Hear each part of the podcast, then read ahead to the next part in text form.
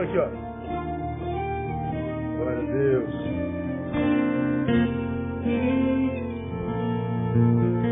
Segunda Timóteo 4, 20. Nós vamos ler dois textos.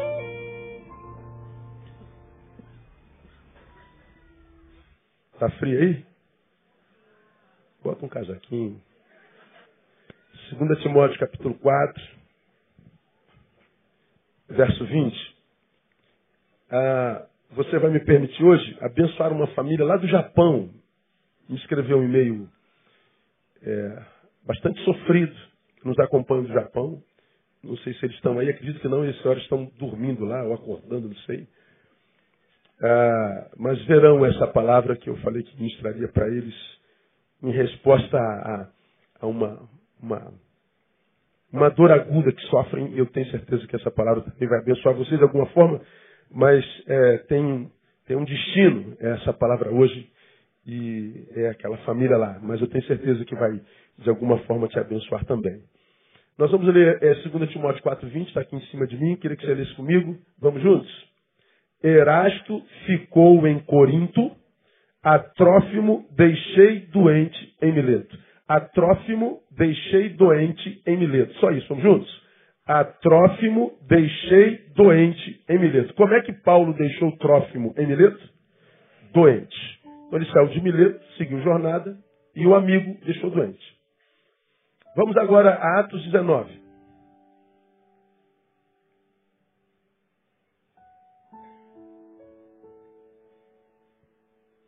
Atos 19, verso 11 e 12.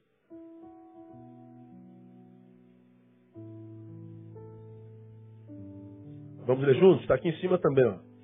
E Deus, pelas mãos de Paulo, fazia milagres extraordinários, de sorte que lenços e aventais eram levados do seu corpo aos enfermos e as doenças os deixavam e saíam deles os espíritos malignos. Então 11 diz, deixa no 12. Deus pelas mãos de Paulo fazia milagres extraordinários. Agora leia o 12 comigo. De sorte que lenços e aventais eram levados do seu corpo aos enfermos e as doenças os deixavam e saíam deles os espíritos malignos. Então Paulo fazia milagres extraordinários, o lencinho dele era levado, tocava no enfermo e o que, que a doença fazia? Deixava o enfermo. Então, lá em Atos dos Apóstolos, Paulo, por onde passava, curava todo mundo e expulsava o demônio das pessoas. Mas ao seu amigo Trófimo, como é que ele deixou em Mileto? Doente. Aqui Paulo curou todo mundo. Ao amigo, ele deixou como? Doente. Aí se eu fosse fazer uma pergunta a você, Imagine que você pudesse escolher um pastor entre esses dois textos. O pastor de Trófimo, que o deixou doente, e esse pastor de Atos, que cura todo mundo. Qual pastor que você escolheria? O primeiro ou o segundo? Segundo, lógico, quem quer ser doente? Vamos imaginar que é, você pudesse optar pelo homem de Deus sobre a tua vida, sobre qual homem você optaria? Pelo que cura a enfermidade ou pelo que deixa o enfermo doente? Principalmente se o enfermo é amigo. Todos nós, é, utilitariamente, optaríamos pelo pastor que cura, pelo pastor do lencinho, pelo pastor dos milagres extraordinários, e não pelo pastor que deixa amigo doente. Agora, se ambos os pastores forem a mesma pessoa, como é que a gente faz? E é o caso em questão. Paulo, num momento, deixa claro que Deus dá a ele poder para curar enfermidades, inclusive com milagres extraordinários, mas em Trófimo ele deixa é, é, deixa Trófimo doente em Mileto. Por que, que em Atos ele cura e lá em Mileto não? Por que, que é, se o cara cura com lenço, postou lá o lencinho dele lá, pum, acabou a enfermidade. Imagina se meu lenço curasse, cara. Cortasse, puf, acabou. Esse pessoal que está aqui, ó, nesse, nesse, nessa enfermidade, é botar meu lencinho assim, ó, sejam curados em nome de Jesus. Puf! Aí chegava lá a cura. Meu Deus, isso é bom demais. É, mas eu não, eu não sou crente para isso não. Desculpem. Mas aconteceu com Paulo. A uns curou, a outros não. Aí, vamos imaginar que nós fôssemos da cidade de Mileto, fôssemos ovelhas do apóstolo Paulo e tivéssemos o histórico dele, porque ah, Atos foi, o episódio de Atos foi anterior ao de Mileto. E nós estamos em Mileto diante de um amigo doente e temos o histórico de Paulo que já curou um monte de gente lá atrás. Ora, se Paulo curou um monte de gente lá atrás, estamos aqui diante do mesmo Paulo. Ora, nosso coração certamente se encheria de esperança dizendo, pô, se ele curou tantos lá, ficamos tranquilos, nosso amigo vai ser curado também. Não foi. Isso, isso, isso traz algum saber para a gente? Ensina alguma coisa para a gente? Eu queria compartilhar esse saber com os irmãos, porque a gente precisa refletir sobre isso. Ah, alguém muito ferido com Deus, porque Deus não curou. E gente ferida com Deus, porque Deus não curou, a gente encontra toda hora. Gente ferida com Deus, porque é, ele diria como Paulo, deixei doente em Realengo. A Dona Maria deixei doente em Curitiba. Ao João deixei doente no Japão. Ao deixei doente em. E o triste é que os que estão do lado daquele que foi deixado doente têm o histórico de que aquele outro foi curado. Aí nós aqui que estamos do lado doente, ao invés de celebrarmos a cura de alguém, nós nos entristecemos, porque esse alguém não foi nosso. E aí nos aborrecemos com Deus, porque Deus não curou o meu. Agora pensem comigo. Eu tenho aqui numa família um doente curado. Eu tenho aqui numa outra família um doente que não foi curado. A minha família é aquela do doente que não foi curado. Eu estou diante da família cujo doente foi curado. A minha não. E o meu coração está cheio de amargura para com Deus. O meu coração está cheio de tristeza para com Deus. Meu coração está cheio de razão para estar irado com Deus. E eu estou diante de uma família cujo doente foi curado. Essa minha postura, porque não aconteceu na minha casa, revela alguma coisa a meu respeito diante de Deus? Sim ou não? Eu poderia ser chamado do que, por exemplo? Que algum adjetivo você daria para mim? Que estou aborrecido, chateado, amargurado, entristecido, decepcionado, mesmo diante de uma cura. Só que a cura não aconteceu na minha casa. Que tipo de, de, de, de ser há em mim? Que, que adjetivo você poderia dar a mim? Egoísmo, mais algum? Ingrato. Hã? Inveja, mais algum?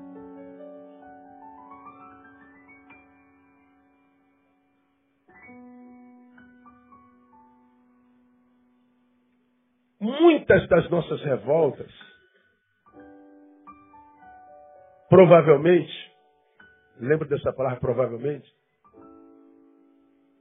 revelam um ser que há em nós, que nós não sabemos. E exatamente porque há em nós e não sabemos, passam a retratar a causa de muitos milagres não acontecerem na nossa vida. Pense comigo. A família ali está curada, a minha não.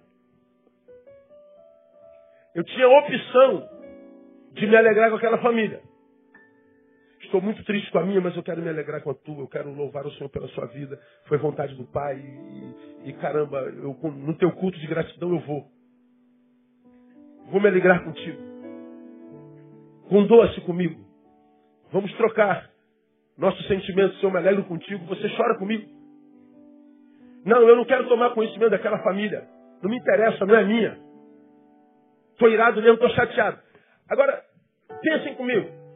Você acha que Deus não sabia que tipo de egoísta, ingrato, invejoso você era antes do teu parente adoecer? Você acha que esse ser que está aqui aborrecido, irado, magoado,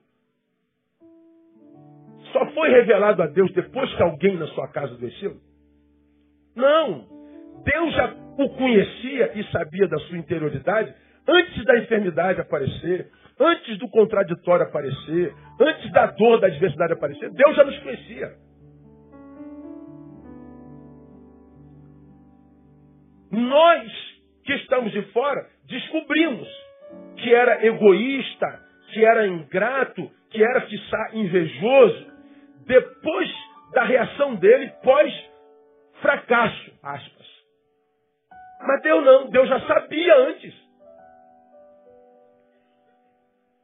Deus me conhece a mim e conhece a você antes dos, dos fenômenos acontecerem na nossa história. Provavelmente, por causa disso, provavelmente não estou batendo martelo, muito do que poderia acontecer conosco não acontece. Não acontece por quê? Porque nós não estamos preparados para receber o que imaginamos. Preparados estamos para receber. Então, é, esse, esse, esse texto, ele, ele, ele, ele, ele mexe comigo de verdade. Ele está passando pelos, pelas estradas, ele está no seu ministério, ele está na sua itinerância. E ele vai curando os enfermos, vai expulsando os demônios, vai fazendo a vontade dos parentes que estão no entorno desses cativos pela enfermidade ou pela, pelo espírito maligno. Mas ele diz: Ao meu amigo Trófimo deixei doente Mileto. O que a gente aprende com isso aqui? Três coisas eu quero compartilhar com vocês. Primeiro, nós aprendemos que a vontade de Deus deve ser mais desejada do que a manifestação do seu poder na nossa vida. O que que você, eu, desejamos mais? A manifestação do poder na nossa vida? Ou desejamos mais capacidade para nos submetermos à vontade dele? Quando Deus olha para você, quando Deus olha para mim, o que, que ele vê? Principalmente nas nossas posturas diante da diversidade. Nós estamos aqui, ó, com esses enfermos aqui, a Rosimar, a, a Mariana, e a, a Thaísa. Vamos imaginar que nós sejamos parentes de, de, da, da Thaísa, por exemplo. O que, que você, servo de Deus, deseja mais? Você deseja a manifestação do poder de Deus curando a Thaísa? Ou você deseja mais que a vontade de Deus se cumpra na vida da Thaísa? Aí talvez você alcançaria, buscaria a terceira opção. Eu quero que a vontade de Deus se manifeste na vida da Thaísa, desde que essa vontade seja pura. Então você não está desejando a vontade de Deus. Agora me respondam sinceramente, um ou dois, qual que nós mais desejamos e buscamos na vida? A manifestação do poder de Deus na nossa vida ou a manifestação da vontade dele na vida? Um ou dois? Número um. Por que, que nós desejamos mais o poder do que a vontade de Deus? Porque a nossa fé é uma fé em nós, que nós imaginamos inconsciente ou conscientemente para gerar conforto em nós, e não para gerar em nós um discípulo que deseja fazer a vontade do Pai que nos salvou. Nós temos uma fé, portanto, utilitarista. E essa fé utilitarista não é a fé do Evangelho. A fé do Evangelho é fé para curar enfermidades. E Paulo fez isso, e nós já vimos quanta gente ser curada. Mas a fé em Deus não é fé só para curar enfermidade. É fé para me manter quem sou, adorador, quando o milagre não acontecer. Você já me viu falar aqui numa outra perspectiva? Que para que milagres aconteçam é necessário muita fé, porém maior fé é necessária para quando o milagre não acontece. Quando nós estamos diante de um alguém que, mesmo sabendo que Deus faz milagres, de que Ele é poderoso para fazê-lo, mas esse milagre não aconteceu na sua vida, e esse alguém é deformado, Quem está sendo revelado não é um Deus que não é bom, não é misericordioso. O que está sendo revelado é um discípulo que não sabe se submeter à sua vontade e que não se importa com ela. Então, a, a ira não devia ser contra Deus, a ira devia ser contra si. E ela o seria se o revoltado fosse crente mesmo. Talvez pensou que fosse, não era. Aí talvez você esteja aí com suas enfermidades, suas adversidades, dizendo assim, pastor, porque o senhor não sabe o que eu estou passando. Cara, olha só, eu já enterrei minha mãe e meu pai. Eu não sei se existe dor maior do que essa. Quando sua mãe morrer, você vai me responder. Já estive aqui ó, diante do corpo do meu pai e fiz o culto fúnebre dele. Eu sei o que é dor de um filho que perde pai que é ídolo. Já estive com o corpo da minha mãe diante de mim e fiz o culto fúnebre da minha mãe. Eu sei o que é isso. Já fiz culto fúnebre de bebê. Já acompanhei mãe que viu seu filho crivado de balas, filho único. E para quem não há o que se dizer, senão estar do lado e chorar junto. Então não sei se é a dor maior do que enterrar mãe, talvez a dor de enterrar filho. É, essa eu peço que Deus me poupe. Mas enterrar mãe e pai, eu sei que é isso. Eu sei que é ver uma mãe em cima de uma cama entubada. De tal forma sofrida que a gente teve que orar para Deus levar a mãe se não fosse vontade dele curar. Porque dói. Então dizer assim, é porque o senhor não sabe o que, que eu estou passando. Ah, eu sei. Eu não sei o que você está passando, mas eu sei a instância da tua dor. Se a tua dor é maior do que o sepultamento de uma mãe, do que ter que orar a Deus para levar a tua mãe, porque não, tem, não, não é da vontade dele curar, então entendo você. Agora, meu irmão, se a nossa dor é a quem disso ou igual a isso, nós estamos capacitados para suportá-la. Tantos de nós somos deformados na dor porque nós não nos conhecemos. Nós não sabemos a nossa capacidade de suportabilidade. Nós não sabemos o poder que há em nós quando transformados somos em templo do Espírito Santo. Nós não sabemos do que nós somos capazes de suportar e de superar com Deus em nós. Quando nós, deformados somos na dor, nós estamos revelando-nos a Deus e quase que dizendo: Deus, tu estás coberto de razão de não fazer a minha vontade. Eu não saberia ser grato se tu o fizesses. Nós estamos retendo bênção, nós estamos, nós estamos tardando o estabelecimento da vontade de Deus, nós estamos atrapalhando a nossa vida quando a gente acha que revolta de alguma forma resolve alguma coisa.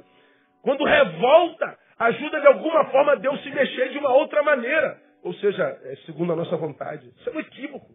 Isso só piora a vida. Então, de um lado Paulo cura, e cura estranho. De outro lado, Paulo não cura, o amigo. Então o que, a gente aprende aqui? Que a vontade de Deus deve ser mais desejada do que a manifestação do seu poder. Por quê? Porque quando uma pessoa conhece Jesus de fato, o maior de todos os desejos neste é fazer a vontade de Deus. Se nós conhecemos a Jesus, nós vivemos agora para Ele. Nós vivemos para a glória dele. Por quê? Porque o maior de todos os milagres não é o que eu preciso agora. O maior de todos os milagres aconteceu lá atrás, que foi a minha salvação, quando eu me encontrei com Jesus de Nazaré. Aquele foi o maior milagre. O maior milagre não era a cura da minha mãe. O maior milagre foi minha salvação. O maior milagre não era a cura do meu pai, foi a minha salvação. Agora, quem é que reconhece a salvação como o maior milagre? Só quem é salvo.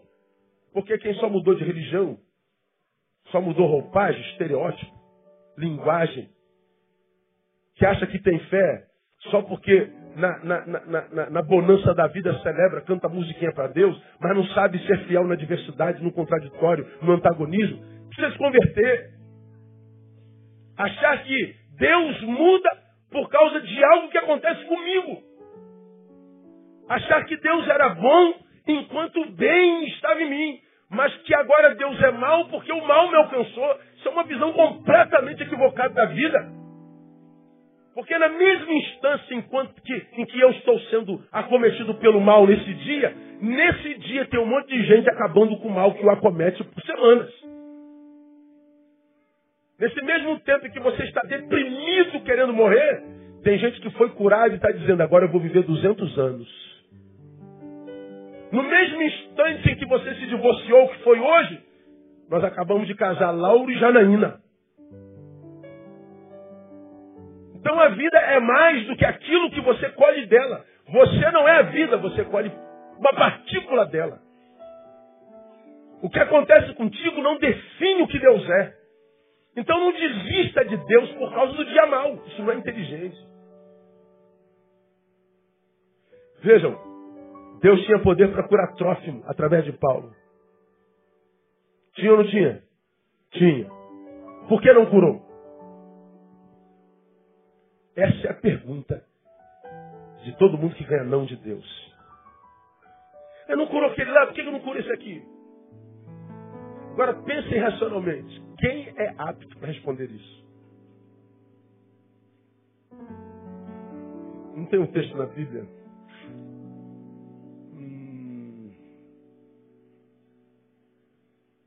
Romanos 11.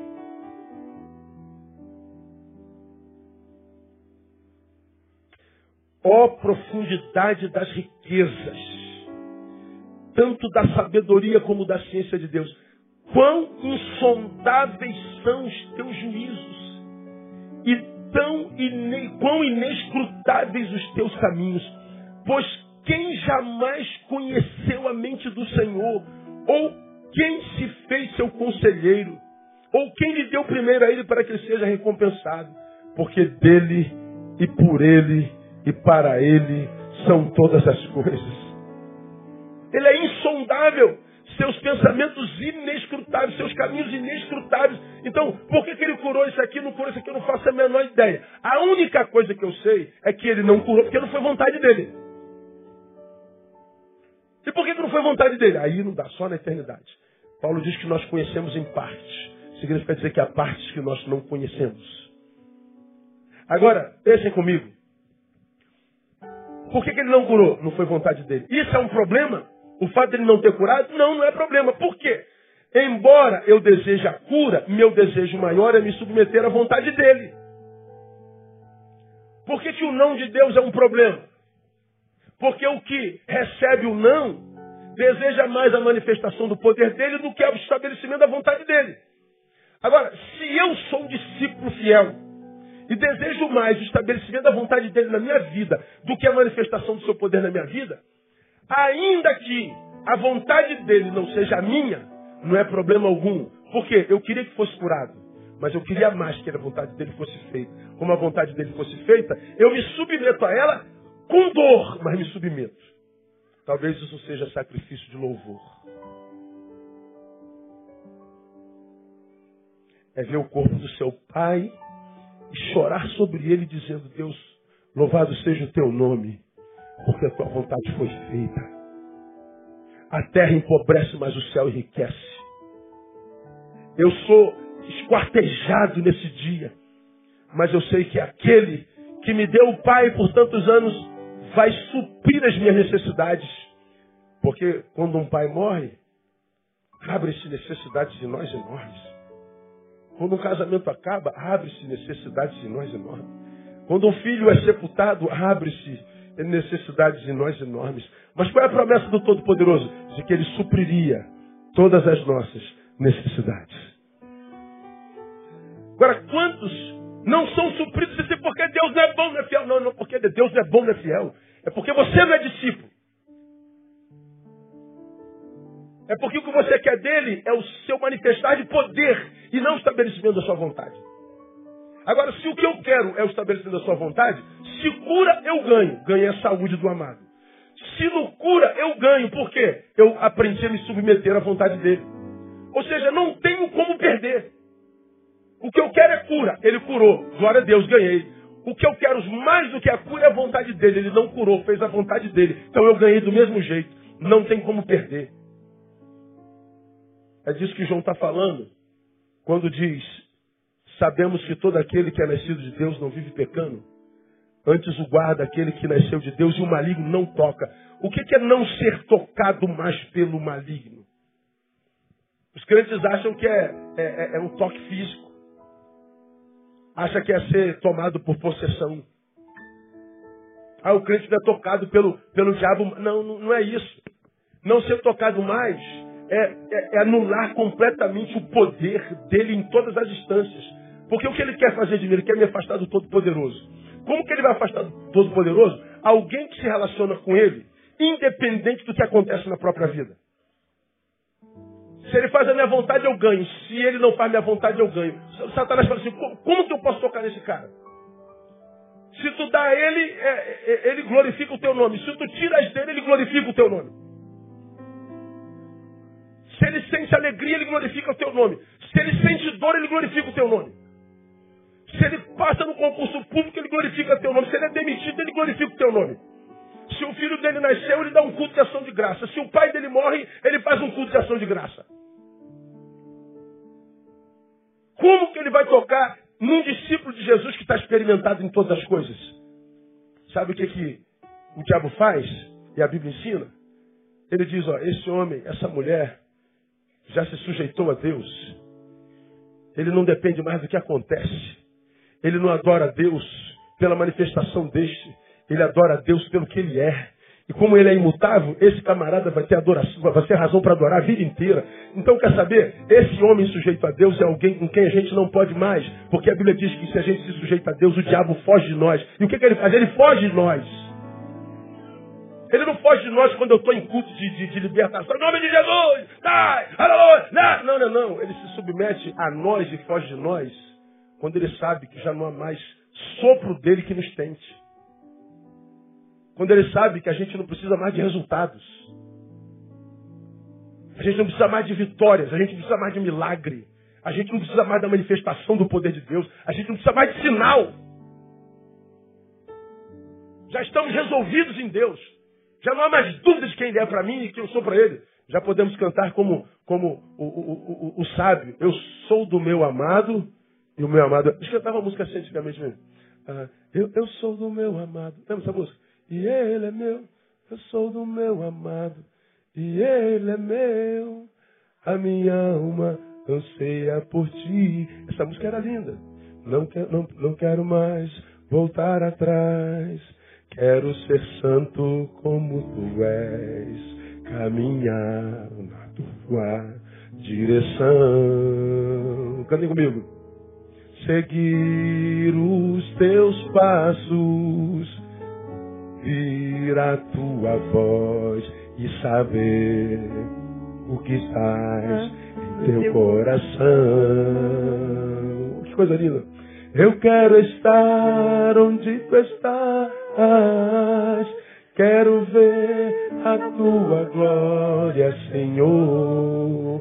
A minha alma anseia por ti. Eu sou do meu amado e ele é meu. Eu sou do meu amado e ele é meu. A minha alma anseia por ti. Eu sou.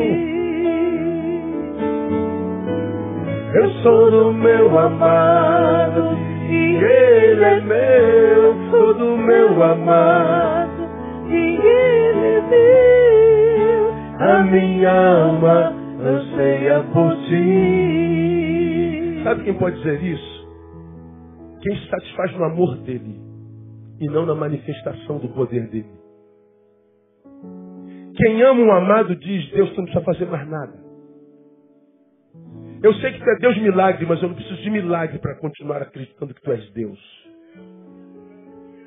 Eu sei que tu és Deus poderoso para fazer todas as coisas, mas eu não preciso que tu faças mais nada para eu continuar crendo no Deus que tu és. Eu sei quem tu és. E eu sei que o meu amado pode ser curado pelo Senhor, mas porque tu amas, tu pode levá-lo para junto de ti também. E se for da tua vontade de levá-lo, tu vais cuidar de mim, que o perdi, que o perdeu. Estamos resolvidos em Deus. Um crente desse é um crente com quem Satanás não perde tempo. Porque ele sabe que vai perder tempo mesmo. Eu tenho muita dificuldade com crente que vive com o diabo na cabeça. É porque o diabo está se levantando contra mim, o diabo está se levantando, o diabo. Meu irmão, esquece o diabo, pelo amor de Deus. Eu só penso em diabo. Se tu pensasse em Deus, Espírito Santo, como você tem medo do diabo, você estava resolvido na vida. Pastor, estou fazendo uma cumba para mim. Pastor, tô, botaram meu nome na boca da coruja. Pastor, eu sou botaram na boca do sábio. Meu irmão, teu nome está escrito no livro da vida. Teu nome está tatuado na palma da mão do Todo-Poderoso. Pode botar teu nome onde quiserem. Botaram teu nome na boca do sábio, meu nome está na palma da mão do Todo-Poderoso. Nós somos Israel e contra Israel não vale encantamento. Acabou. Agora, quem são os crentes que estão sempre reclamando da vida porque querem manifestação do poder e não da vontade de Deus? Se acontece, eu ganho. Se não acontece, eu ganho também. Como tirar de alguém assim? Portanto, a vitória que o Evangelho concede não é ganhar sempre, é não desistir nunca. Vitorioso no Evangelho não é quem consegue sempre. Porque a gente não consegue sempre. A gente ora e morre, irmão. A gente ora para passar e é reprovado. A gente ora para o casamento durar para sempre, o casamento acaba. A gente ora para emagrecer e engorda. A gente ora para conquistar a menina e ela dá um não na nossa cara. Só um louco não sabe disso. A vontade de Deus deve ser mais desejada do que a manifestação do seu poder. Segundo, mais do que milagres, o que a fé genuína gera em nós é obediência e perseverança. Paulo diz que deixou o trófimo doente. Isso não gera questionamento algum por parte de ninguém. Tu pega o texto que está lá dizendo que trófimo ficou doente em 4.20. Tu não vê ninguém ao redor dizendo assim, mas por que, que Paulo não curou ele? Pode, nunca entendeu, não, não curou, não curou, está tudo certo. Ponto, acabou. Não curou porque não foi vontade de Deus, acabou, está resolvido. Tem ninguém questionando nada, não tem ninguém em crise, ninguém deformado. Não curou, ponto, pronto, acabou. Não curou porque não foi da vontade de Deus. No problem. Hoje não é o dia do inglês, tivemos culto de inglês de manhã cedo, o coral cantou inglês. No problem. Acabou. Por quê? Porque o milagre não acontece sempre. Pense comigo. Onde há mais honra para Deus? Pense. Raciocínio. Na cura de um enfermo ou na manutenção da fidelidade após a sua perda? Onde que há mais glória? Onde há mais honra? Ao enfermo foi curado. Glória para Deus. Uma pessoa foi curada. Mas imagina que não fosse da vontade de Deus curar Trófimo, porque Trófimo morreu. Tem 20 discípulos, além de pais, mães e filhos. E mesmo sem a cura, esses todos estão dizendo, foi da vontade do Senhor, vamos agradecê-lo. Onde há mais honra para Deus? Na manutenção da fidelidade ante contraditório, sem dúvida. Pense, onde há mais honra para Deus? Na aquisição de uma mansão ou na plenitude de alegria dentro de uma choupana. Comprei uma casa de 10 milhões. Ah, lindo. Isso traz honra mesmo para Deus? Talvez. Mas subir lá naquele barraquinho, lá, na, lá no alto do morro, que é de tijolinho ainda não está embolsado, o piso é batido, tem uma mãezinha que o marido está preso ou o marido já foi morto. E ela cuida dos quatro filhos, os quatro filhos estão todos limpinhos, matriculados na escola. A panela areadinha com aquele bombrizinho que brilha. Tenta na casa, está cheirosinho. E você vai visitar, está tá precisando de alguma coisa? Tu recebe, está recebido com um sorriso grande. E ela fala, nessa casa não falta nada, pastor. Deus nos tem suprido todas as necessidades em glória. E a alegria do Todo-Poderoso está dentro da minha casa. É humilde, mas ela é rica da graça de Deus. Aonde você acha que há mais honra para Deus? Pense. Onde há mais honra para Deus? Dirigir uma Land Rover? Ou andar num trem cheio?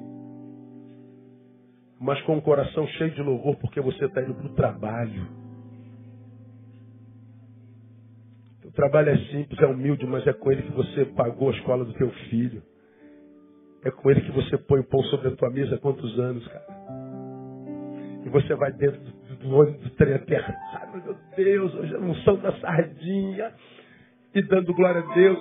todo mundo blasfemando e você dizendo, tá ruim aí, irmão, tá ruim, cara, mas eu tô indo pro trabalho, eu vou dar glória a Deus assim mesmo. O pessoal deve te olhar e dizer, pô, só tu que tá agradecendo nesse trem, não é possível, você é doido, cara. Não, eu sou de Jesus, irmão.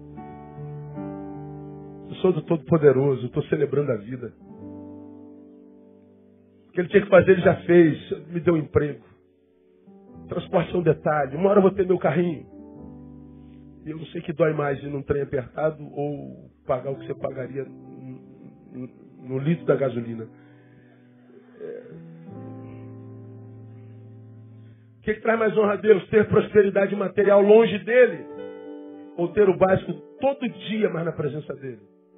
Pense você, você era mais fiel a Deus quando tinha menos ou agora que tem mais? Pense quando é que Deus podia contar mais contigo, quando você tinha menos ou quando você tem mais? Cada um responda para si.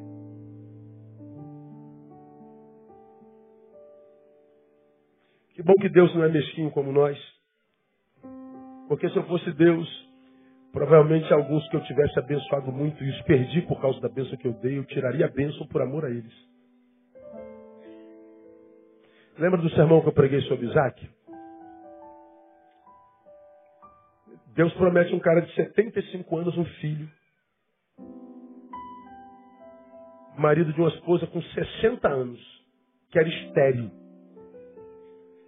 Tu imagina que um cara de 75 anos, marido de uma mulher de 60 anos estéreo, ainda imaginaria filho? Eu não sei nem se esse homem de 75 anos fosse casado com uma esposa de 25, se ele pensaria em filho. E se a mulher dele aparecesse grávida, ele teria certeza que o filho era dele. Mas não, ele era marido daquela mulher e tinha 75 anos, ela tinha 60 anos, Deus aparece e fala assim, Abraão, larga tudo que você tem, tua parentela, vai para a terra que eu te mostrarei, me pergunta para onde é, bota na estrada, que no caminho você sabe. Mas por que eu falei isso? Eu vou te fazer pai de multidões. Pô, eu casei jovem o senhor não me fez. Minha mulher era, era, era, era, era jovem o senhor não fez. Agora que eu sou velho, ela é velha, o senhor vai me dar um filho? Ele nem pergunta, ele vai. Deus falou, eu vou. Como que ele vai fazer com 75 anos? Ó, ele faz 80, nada de filho. Está na rua. Faz 85, nada de filho, ele está na rua. Ele faz 90, nada de filho, ele está na estrada. Ele faz 95, nada de filho, está na estrada. Tu ainda acreditaria?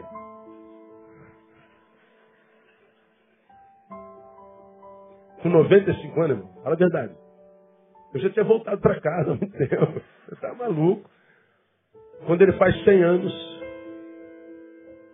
a mulher engravida, não sabe Deus manda uns anjos para conversar com ele e anunciar a gravidez de Sara. Naquele tempo, hoje não mais, Abraão estava sentado na sala com os anjos que vieram anunciar a gravidez de, de Sara. Naquela época, as mulheres ficavam atrás da cortina ouvindo a conversa dos maridos. Hoje não mais, hoje elas não se metem mais na nossa vida. Mas antigamente, as mulheres ficavam ouvindo. Quando os anjos falaram que Sara estava grávida, diz o texto que Sara riu. Pô, os caras vieram mangar de mim, né? Não, ela está grávida. Sara, pode sair daí, vem cá, você está grávida. Estava grávida. Isaac nasce com Abraão com 100 anos de idade. Quando o moleque faz 11 anos, Deus manda matar. Pensa se tem lógico um negócio desse.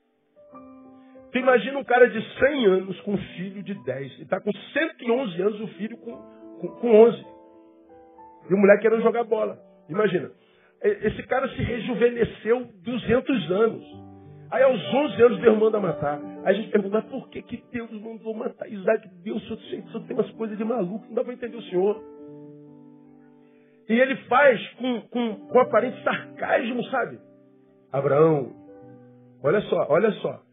Toma teu filho, teu único filho, aquele a quem tu amas, e sacrifica. Pô, pelo amor de Deus, isso é, isso é tortura. Fala assim, mata teu filho e pronto, acabou, sou seco. Mas não, teu filho, teu único filho. Precisa lembrar que só tem um, teu único filho. A quem tu precisa lembrar que eu amo o menino, que é único. Abraão questiona. ele ao, ao, ao, bar, ao, ao borda, ao barda, sei lá, o jumento, chama os seus servos, vão até o monte do sacrifício, fiquem aqui, porque eu vou subir com o menino, depois de adorar, voltamos. Ele usa o plural. Sabe por que ele diz voltamos? Porque ele acreditava que não ia sacrificar Isaac? Não, porque ele acreditava que ele ia sacrificar e Deus ia ressuscitar. Ele começa a amarrar o moleque. E o moleque pergunta, papai, cadê o cordeirinho para a gente matar? Jeová girei, meu filho. Jeová girei, Deus proverá. Amarrou a perna. E, mas papai, nós estamos no alto, não tem nenhuma malhada aqui, não tem nenhum rebanho. Não, Deus proverá, meu filho. Aí amarra a mãozinha. Papai, e o bezerro? E o cordeiro? Não, já vai aparecer, filho. Deita aqui no altar. Papai, não estou gostando disso não. Cadê o bezerro? Cadê o, o, o cabrito? O Jeová Jireh. Imagina o coração do pai já pegando a daga porque tinha que fiar na jugular. Enfia e tira. Por sangue escorrer, ele vai morrendo devagar.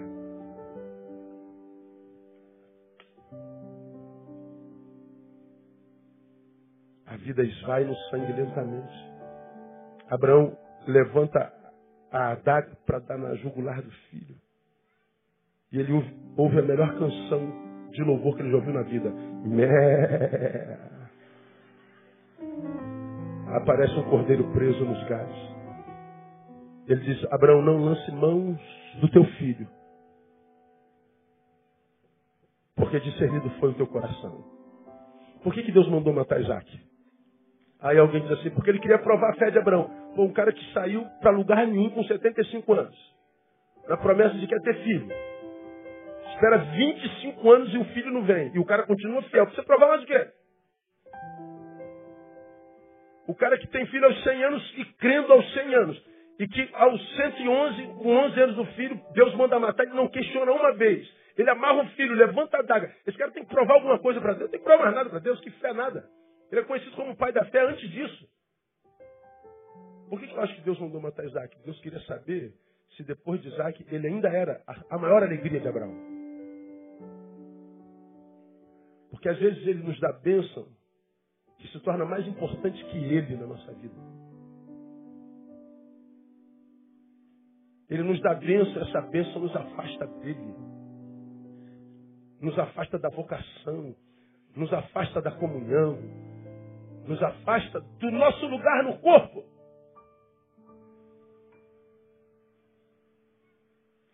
E às vezes Deus manda sacrificar não um filho, mas um emprego, uma família, uma saúde, será o quê? Porque, como talvez essa família, o poder de Deus que, materializa a bênção, materializa a cura, materializa livramento, materializa honra, materializa conforto, é o que eu desejo dele mais do que o estabelecimento de sua vontade. Então eu acho que um cristão, ele caminha pela vida dizendo assim, Deus, tu nunca precisarás me pedir para sacrificar exato nenhum na vida. Tu és a nossa, a minha maior alegria. Tu és o que eu tenho de mais precioso. Tu és a minha porção, tu és a minha herança.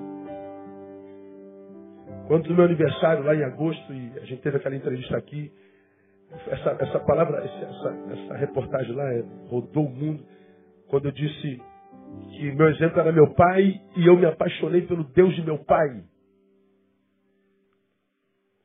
Eu me apaixonei por Deus por causa da forma como meu pai se relacionava com Deus. Eu de moleque ficava olhando meu pai que pouco falava, mas era o crente mais crente que eu já vi na minha vida até hoje. A relação dele com Deus, a intimidade dele com Deus, o respeito que ele tinha pelas coisas de Deus. E eu ficava vendo, por que, que meu pai ama tanto esse Deus? Por que, que ele cuida com tanto zelo das suas coisas? Eu, como filho, queria conhecer o Deus do meu pai. Aí, a pergunta que eu faria para cada um de vocês é: seu filho vê Deus em você e, e poderia se apaixonar pelo Deus que você adora? Seu filho vê em você responsabilidade com as coisas de Deus, amor para as suas coisas. Ou será que seu filho vê em você alguém que celebra a manifestação do poder de Deus na vida. Cuidado, ele pode pedir seu Isaac.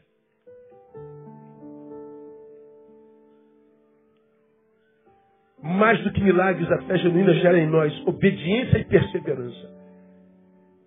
Eu quero a vontade de Deus e ele gera em mim um perseverante. Eu me mantenho o que sou, acontecendo o que eu quero ou não. Tirando de mim ou me dando muito, eu permaneço o mesmo. Sendo anônimo ou sendo um, um, um ícone da, da, das artes brasileiras, eu sou, continuo o mesmo.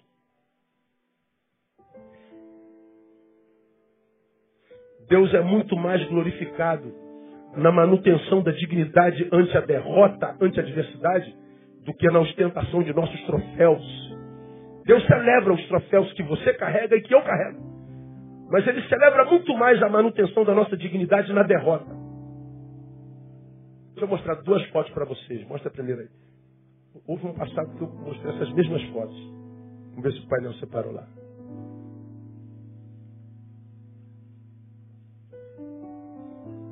Olha o prisioneiro aí. Esse cara está sendo preso. Negão. Está vendo o negro sendo preso? Conhece esse negro aí? Alguém consegue discernir? Quem é? Martin, Martin Luther King. Foi o homem que Deus usou para acabar com a segregação nos Estados Unidos. Está lá, ó, sendo levado para a cadeia. O negro está sendo preso. Ok, bota a foto de um outro negro sendo preso aí. Olha lá. Ó. Conhece esse cara aí? Quem é ele? Fernandinho Beiramar. Duas situações idênticas. Dois homens sendo presos, levados por policiais. Os dois estiveram no mesmo lugar, atrás da grade, na cadeia. Pergunto a vocês: Deus via esses dois homens da mesma forma? Sim ou não? Por quê? Porque, embora estivessem no mesmo lugar, a razão que os levou para aquele lugar era totalmente diferente. Bota outra foto. Por que, que esse homem estava sendo levado para aquele lugar? Porque ele estava lutando para por empoderamento do negro. Ele lutava por igualdade. Ele queria sentar na frente nos ônibus. Ele queria ser respeitado como gente. Porque ele acreditava que a cor da pele não define o ser humano. Ele clamava por justiça para todos. Agora bota outra foto. Por que, que esse outro está sendo preso? Porque ele queria tirar de todos só para ele. Porque ele tirava a vida de quem quisesse para ter de quem ele tirou a vida, algo para ele. Estão no mesmo lugar, estiveram no mesmo lugar, por razões completamente diferentes. Então, o que define a bênção na vida de uma pessoa não é o lugar aonde essa pessoa está. O que determina essa bênção é como esse alguém chegou lá. O que que esse negão primeiro está fazendo na cadeia? Lutando pelo direito de todos os negões. E é por causa dele que os Estados Unidos têm um dos mais conceituados presidentes de todos os tempos, que é o Barack Obama, o primeiro negro americano, presidente do, daquele país. Por causa da briga desse homem aqui. Porque ele foi preso, o outro é presidente. E embora ele esteja no mesmo lugar de Beira-Mar, as razões são completamente diferentes. Quem pode dizer que esse homem envergonhou o nome de Jesus? Ninguém pode. Ele glorificou o nome de Jesus indo para a cadeia. Outros são postos por Deus nos lugares de honra, de renome, de glória, com bom salário, com conforto. E lá em cima, quantos de nós esquecemos dele? O envergonhamos, o abandonamos. Melhoramos financeiramente, empobrecemos espiritualmente. Então, o que determina a bênção de Deus sobre a vida de alguém não é o lugar onde esse alguém está. O que determina essa bênção é como esse alguém chegou lá. Então, a bênção do Senhor está nessa casa onde alguém foi curado? Está. Mas a bênção do Senhor não está nessa casa onde esse alguém não foi curado? Claro que está. Fortalecendo os que estão vivos, os que perderam. suprindo as necessidades. Mas a gente só quer a manifestação do poder. Então, meu irmão, se você é de Deus, não há como você perder. Você é mais do que vencedor de qualquer jeito. Você só precisa enxergar corretamente. Termino. No Evangelho, o único engano que existe é o alto. O alto engano. Ah, me enganei com Deus. Pensei que ele fosse bom e morreu. Pensei que ele fosse bom e, e, e, e, fiquei reprovado. Pensei que ele fosse bom e não curou meu casamento. Pensei que ele fosse bom, Deus me enganou. Não, o único engano é o alto, alto engano. Deus não engana ninguém. Tudo na palavra. Você quer acreditar que é só vitória? Então acredite. Mas não tem na Bíblia que é só vitória. Que eu vou vencer sempre. Você quer acreditar que tudo vai dar certo o tempo todo? Então acredite. Você quer acreditar que o milagre é fabricado em grande escala? Que o, o, o milagre é industrializado mesmo? Então acredite. Você quer acreditar que não haverá mais dor? Acredite. Mas saiba que isso não tem a ver com o Evangelho de Jesus. Isso é um alto engano. Então, os feridos cheios de razão são feridos que estão cheios de razão, equivocadamente, enganadamente. Porque não é só vitória. O Evangelho me capacita só para vencer. O Evangelho me ensina a perder dignidade. O Evangelho, ele me liberta da necessidade de resultados. No que vai dar isso, pastor? Eu não sei, eu estou seguindo Cristo. E para quem segue Jesus, o destino não interessa mais. Onde é que isso vai dar? Não faço a menor ideia. Eu estou seguindo os passos dele. Quem se preocupa com o destino se está seguindo a Jesus de Nazaré? Quem caminha com medo se está trilhando os trilhos da vontade do Todo-Poderoso? Não há mais sombração. Não há mais pânico. Está tudo resolvido. Mas, pastor, você não está vendo o que está acontecendo no seu redor? Você não está vendo como é que a coisa está feia? Estou vendo.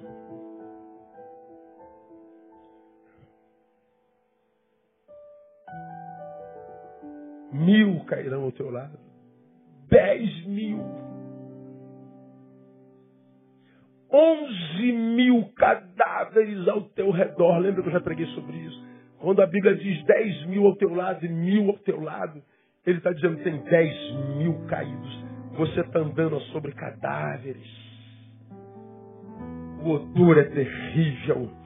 O que os nossos olhos veem é desalentador, é desesperançoso Mas ele está dizendo, nesse vale de morte, nesse vale de mortos, nessa geografia da desesperança, ele está dizendo, tenha esperança.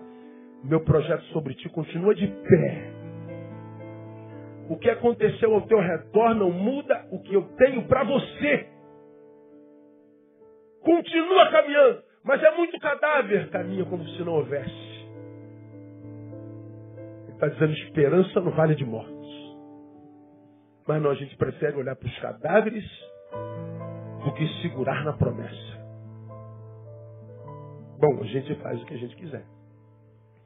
No Evangelho, nós somos plenos como humanos e com todas as implicações de selo. E como humanos, nós temos vitórias e nós temos derrotas. Exatamente por isso, Paulo disse: Posso todas as coisas naquele que me fortalece. E como você é especialista em Bíblia, você conhece o contexto desse posso todas as coisas naquele que me fortalece. Antes ele diz: sei passar falta, sei ter em abundância.